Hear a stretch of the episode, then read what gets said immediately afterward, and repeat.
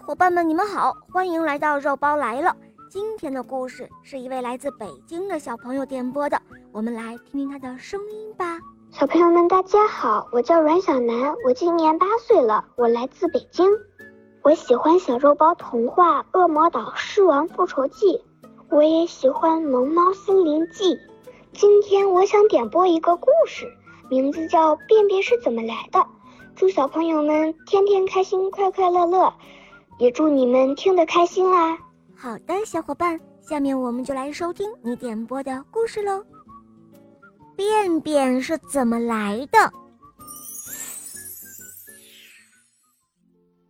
哦，我是一坨便便，有些人也称我为屎，呃，或者是粑粑。虽然我的气味闻起来令人有些不愉快。但是我可以作为庄稼的有机肥料。很多小朋友都很想知道便便是怎么形成的。今天我就给大家讲一讲食物在人体的旅程吧。早晨，丁丁洗漱好了之后，坐在餐桌旁，准备吃早餐了。妈妈准备了鸡蛋、玉米、苹果、豆浆。还有炒饭，都是一些营养丰富的食物。丁丁坐了下来，大口大口地吃起来。玉米、鸡蛋、炒饭可真香啊！一颗小玉米粒儿不想被锋利的牙齿咬到，在食物中左躲右闪，看着其他的食物被牙齿咀嚼粉碎，厚厚的舌头不断地转动。食物在舌头上不断的滚动，然后被牙齿粉碎了。小玉米粒突然觉得自己浑身湿湿的，不知道从哪儿来的一股水流，将食物们都包裹了起来，使它们变得软软的。食物被磨得差不多了，牙齿停止了活动，小玉米粒和粉碎的食物一起。嗖的一下向下滑落，他们来到了一条又细又长的食道里，食道不停地蠕动着，食物们不断地往下落，小玉米粒被吓得魂飞魄散，想要抓住一个食道壁，但是失败了。接着，小玉米粒和其他的食物一同掉入了一个巨大的空间里。它们进到了长得像口袋一样的胃里面，胃壁长满了褶皱，胃不断的收缩、扩张，还产生了一些胃液。胃液使食物融化，食物变成了跟粥一样的东西，是糊状的。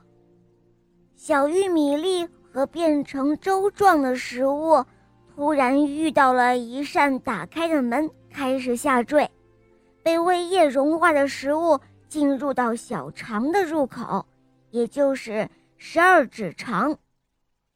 小玉米粒在通过十二指肠的瞬间，身上沾满了胆囊和胰腺分泌出的消化液、胆汁和胰液。经过十二指肠后，小玉米粒发现其他食物已经变成了液体。它们进入了细长狭窄的小肠中，小肠中长满了凹凸不平的小绒毛，时刻不停地蠕动着。与消化液混在一起的食物被磨得更碎了。小玉米粒在小肠内慢慢的前进，小肠中的绒毛不断的吸收着食物中的营养，被吸收了的营养的食物。开始变得干巴巴的，小玉米粒通过了好几道弯弯曲曲的隧道，都有一点绕晕了。终于绕出小肠了，小玉米粒来到了一个比小肠宽敞多的地方，那就是大肠。大肠内住着许多大肠杆菌，它们将进入了大肠中的食物残渣破坏成更小的颗粒。大肠开始吸收水分了，食物残渣慢慢变得干燥了，营养和水分都被吸收完的食物残渣聚集在大肠的末端。经过了长途跋涉的小玉米粒已经完全没有力气了，它疲惫地混在食物残渣中。噗的一下，小玉米粒被放屁的声音吓了一大跳。第二天，丁丁觉得自己的小腹有一点胀胀的，他跑到卫生间，解开了裤子，坐在马桶上。丁丁腹部不断的用力，食物残渣就排出来了。小玉米粒和食物残渣一起被排了出来。丁丁用纸擦了擦屁屁，觉得轻松多了。就这样，在丁丁的身体里转来转去的小玉米粒，终于结束了漫长的旅程。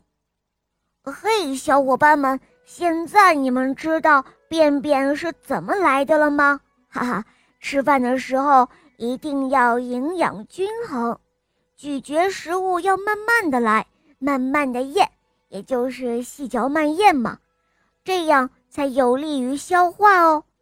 那颗小玉米粒呢？嗯，碰到别人就要讲起它在人体内的神奇旅行了，哈哈哈。好了，伙伴们，今天的故事就讲到这儿了。阮小楠小朋友点播的故事好听吗？嗯，你也可以让爸爸妈妈帮你点播故事哟。更多好听的故事，赶快关注肉包来了，一起来收听小肉包的《萌猫森林记》。小伙伴们不要错过哟。好了，小宝贝，我们一起跟小朋友们说再见吧，好吗？小朋友们再见啦。嗯，伙伴们，我们明天再见，拜拜。